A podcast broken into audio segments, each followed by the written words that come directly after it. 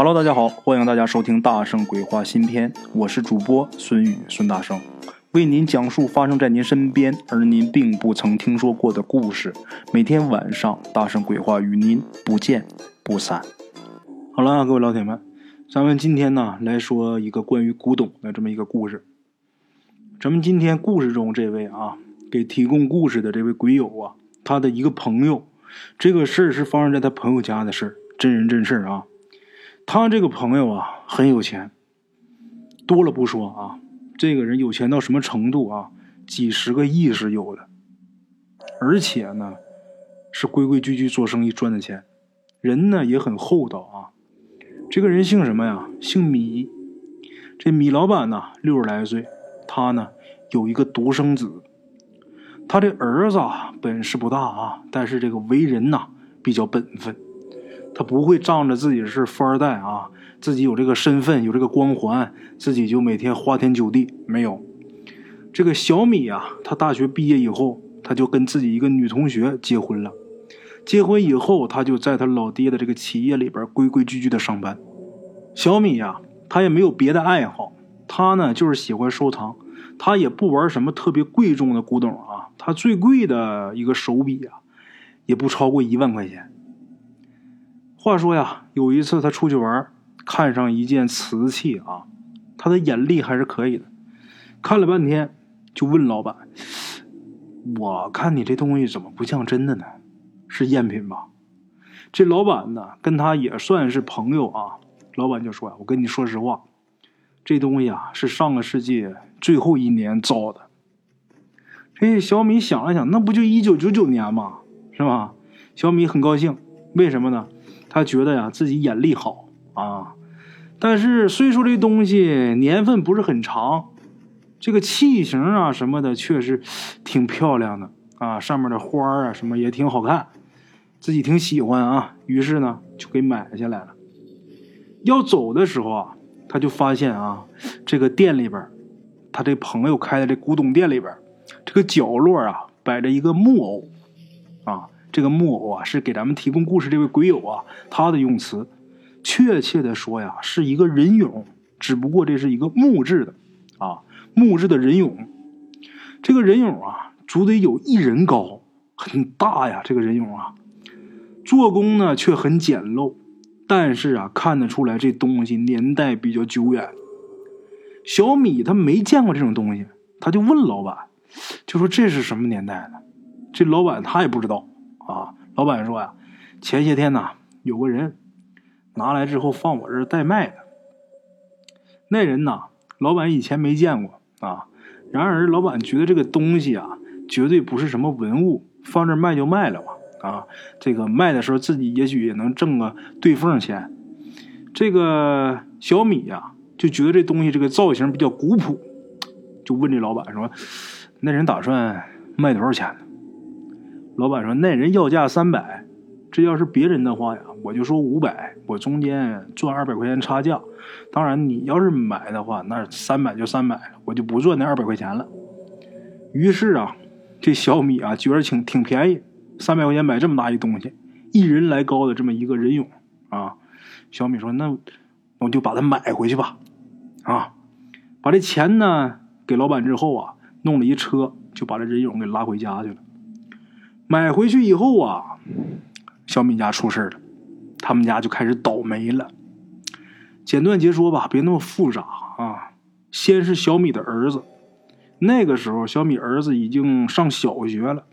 有这么一天放学，这孩子他姥爷呀接这孩子回家，也不知道怎么的，走到这个过街天桥的时候，这孩子就摔下去了。其实啊。这个过街天桥啊，那个防护栏啊，就比这小孩都高，就比他人都高出去半头。这孩子怎么掉下去？不知道。这两家人呐，就这么一个孩子，这孩子掉下去啊，直接被下边车给撞死了，连摔一下再撞一下，这孩子就没了。那么说家里边孩子死了，能不难受吗？那打击是非常巨大的。结果呢，不到一个礼拜。由于这个孩子啊去世的原因，这四位老人呢伤心过度啊，接连不到一个礼拜，四位老人全走了。小米这个时候啊，他自己这个心情啊，那是坏到极点了。这种事啊，谁摊上谁心里能好受？那打击是接二连三的，家里边人死净了。小米啊，天天是以酒浇愁啊啊，借酒浇愁。半年以后啊，小米发现了一个问题，什么问题？他自己老婆出轨了。出轨的对象啊，是他老婆的小学同学。小米他是个老实人，他刚知道这件事的时候，他很愤怒啊，跑去捉奸去了。但是呢，没到现场啊，就没捉到。由于种种原因吧，啊，等他到的时候，人家都已经跑了。他呢，倒被反咬一口。等这个怒火过去之后，小米啊，觉得人生太没意思了。这时候他就起了这个轻生的念头。他为什么没有马上死呢？因为他想，再过半个多月就是他自己的生日。小米想啊，他自己决定，我要在我生日那天自杀。万幸的是什么呢？正因为他这个想法啊，这个中间有一段时间，在此期间呢啊，他这个堂兄过来看他。他这个堂兄啊，在整个这个家族中。小米的父亲这个生意做的是最大的，生意做起来之后啊，自然也要拉吧这些亲戚，啊，他这堂兄啊，就是在他父亲的提携下啊，现在自己也很有钱，有那么几千万的资产，啊，他这堂兄是很感激小米他们家人的。堂兄来了，一看自己的堂弟状态不对，他堂哥呀，就那我别走了啊，我别走了，我在这陪你吧，我看你这样可不行。这个时候啊，小米夫妻已经分居了啊。这段时间，小米家出那么多事儿，家里边呃媳妇又不在家，那肯定是没人收拾啊，屋里边很乱。他堂兄啊来了，不陪他堂弟在这住吗？啊，住下以后啊，住这么一两天，他这堂哥就觉着他们家有一股阴森森的感觉啊。他堂哥的父亲，也就是小米他大爷啊，对宗教很感兴趣。虽然他大爷本人没有什么本事啊，但是呢，认识不少这个佛道的弟子，所以呢，小米的堂哥回去跟他大爷把这事一说，他大爷就给请来一个他大爷自认为是本事最大的这么一人。请来之后啊，证实了他大爷的想法，这个人的本事确实大，一到他们家来呀，就看出就说你们家这个木偶有问题。然后就问小米，就说：“你怎么买这种法器呢？这是旁门左道所用的呀。”小米他完全不懂啊啊！那人就说呀：“没事啊，我给你破了它。”然后呢，这人把这个木偶拿走就要烧掉，把这个木质人俑啊。这小米还问他呢，就说：“那这是什么东西啊？这是算不算古董？这能烧吗？”这道士说。你呀，也别问我这是干什么的啊！你别问我这是不是古董，我先告诉你它的制作方法，然后你自己决定这东西烧不烧。我告诉你啊，这个东西呀是清代中期的，这个是用木头雕刻的木偶啊，这不用说了。雕好以后怎么画符，怎么念咒，怎么给它注入法力，我也不跟你说，说了你也不懂，我就光跟你说最后一步啊，最后一步啊。这个做法的人要找一个生辰八字跟这个木偶相符的人，然后把这个人活活扒皮，啊，皮扒下来之后啊，套在这个木偶上，等这个人皮自然风干以后，再把这人皮给取下来，然后烧掉，把烧人皮的这个灰或者一种特殊的从植物上提取的液体啊，然后涂在这个木偶上。最让人不能理解的。就是被扒皮的人，还必须是完全自愿的。这个有本事，这位高人呐，还没说完呢，这小米呀，就快听吐了啊！然后你就是再给他钱，让他留下这个木偶，他也不敢了。这高人把这木偶啊拿出去烧掉以后，这小米呀，他自己就觉得啊，自己这个精神状态为之一变。虽然呢，老婆还是跟他离婚了。但是小米呢，他已经可以啊振作精神打理自家的生意了。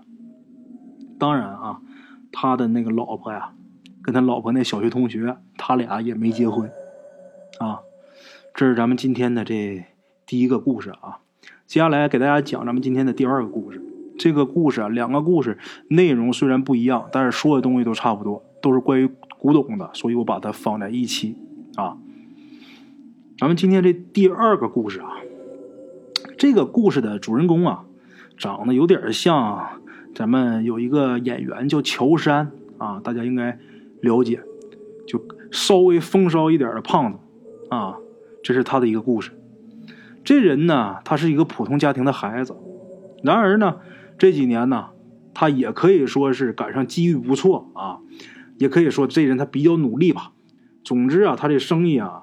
做的是赚了不少钱，家里边有点钱了呢，他就研究啊有没有什么爱好，啊发了财了，我可以干我喜欢干的事了。最后呢，他的爱好啊总结出来，他最喜欢的是什么呢？就是古玩，啊，他呢开始涉足这个古玩圈子，这个圈子的水很深呐。他呢自己赚来的钱，他当然知道心疼啊。所以啊，他开始收受的都是比较明确传承的物件啊，因为自己的血汗钱不能就这么砸到这里边来，水太深，我万一买打了眼买了赝品，那我翻不了身了吗？一开始啊，他收受的比较明确传承的东西啊，不那么复杂的，而且比较便宜的，他从来不买特别贵重的。前年秋天的时候，这哥们儿啊。买了一把大宝剑，啊，这把宝剑呢，说是宝剑啊，但是他收来的时候已经跟这个钢条差不多了。咱先别说这个剑身，就说这个剑柄那个护木啊，光剩下一半了。这个护木上这个皮革呀，也几乎是被腐蚀光了。他管这东西叫大宝剑，其实呢，这个东西比正常的剑呢还短一点。就只有普通剑那三分之二左右的长度，啊，传承呢是比较清晰的，是清朝初期一个贝子啊给自己儿子打的，让小孩练剑用的，所以呢比普通的剑要短一点，用的呀也不是什么好钢，自然呢这个价格也不贵。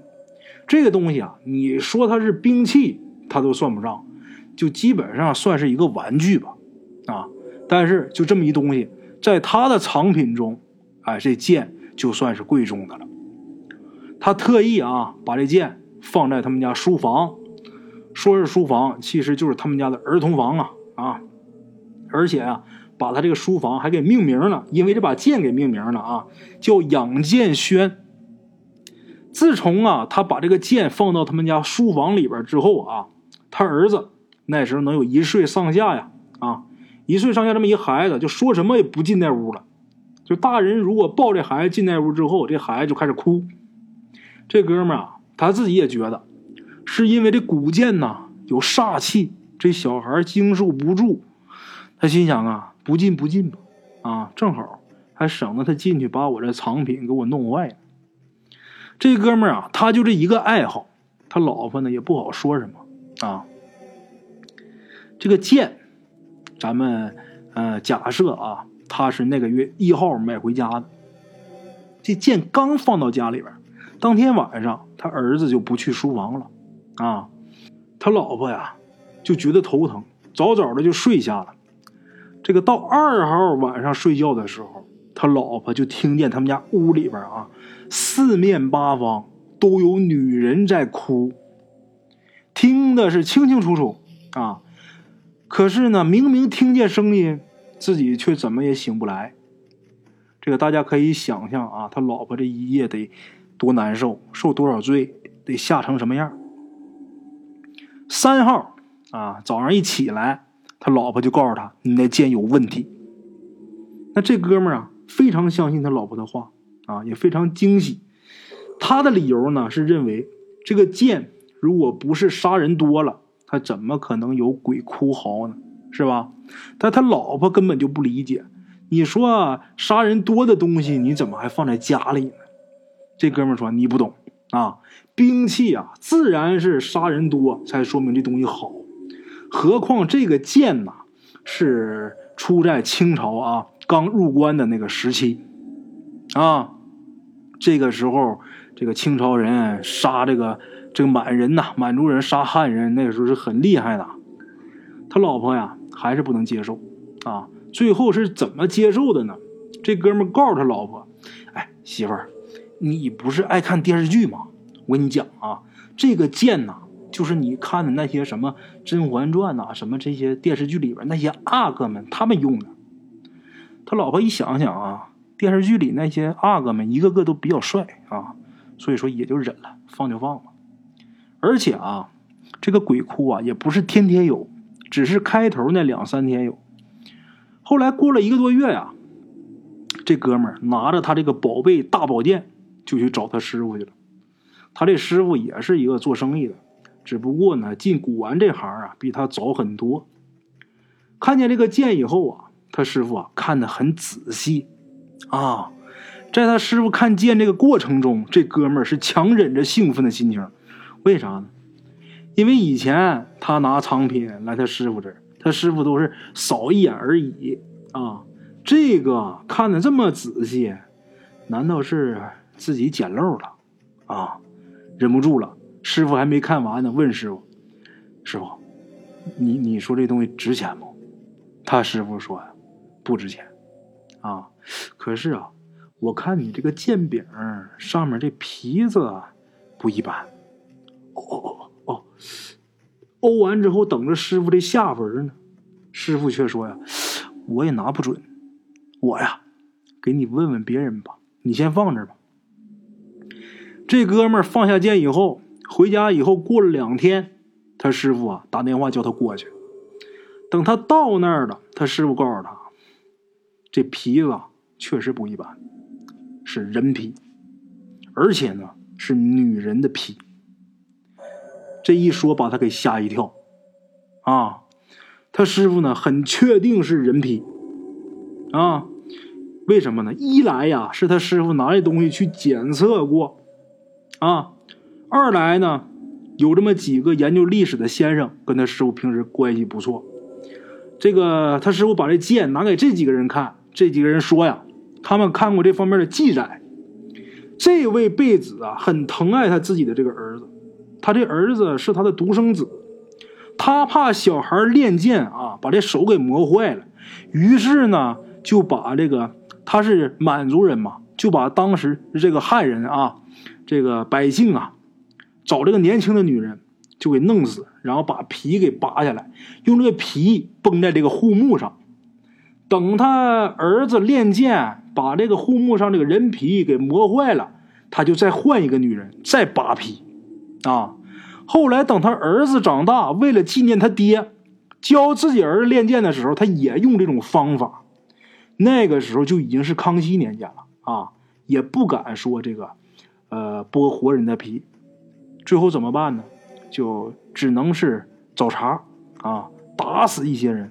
比如说某个人啊，他欠这个租金呐啥的，把这家人打死以后啊，挑这个年轻女人，把他的皮再扒下来啊。说明一下啊，这个做法咱们现在听啊是很毛骨悚然的，但是在当时啊，可不是。为什么？当时清朝统治阶段啊，他们。他们就不把这个汉族人当人看，尤其是清朝初期刚进关的时候，啊，拿人不当人。这个办法不光是当时这一个辈子在用，当时很盛行。他们清朝贵族人啊，就用这个东西来包这个剑的护木，啊。等他师傅把这些跟他说完以后，这哥们儿啊，听完之后恶心坏了，然后就想，那这么个东西。我也不想再留着了，师傅，你帮我转手卖了吧。他师傅啊，不管，为什么？他他师傅也嫌晦气啊。一直到了今年农历三月初，这哥们儿，才把这东西低价给卖给了一位香港的一位商人啊。好了啊，两个故事内容不一样，但是讲的都是关于古董的东西。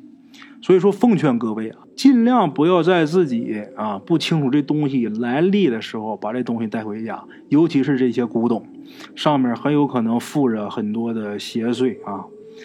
这个故事啊，今天讲完了。像咱们这个故事中第一个讲到的这个木质的这个人偶啊，这个咱先不说这故事里边人，咱光说啊，替他把这个木偶给烧了这位高人呐啊，看来呀。想成为一名高人真是不容易。你不但呢要有本事啊，要会这个法术道术，而且你还得博览群书。不然呢，你光知道这东西是一邪物，你却不知道它的出处啊，这东西是怎么来的，你也没办法处理它啊。干哪行都不容易啊。好了啊，各位老铁们，咱们今天这两个小故事还带给大家，感谢各位老铁的收听啊。咱们明天继续哈。OK，各位老铁们啊，咱们今天的故事呢，先到这里。感谢各位好朋友的收听啊！我的投稿微信是幺八七九四四四二零一五，欢迎各位好朋友加我的微信，点赞、转发、评论。今天呢，故事先到这儿，咱们明天同一时间不见不散。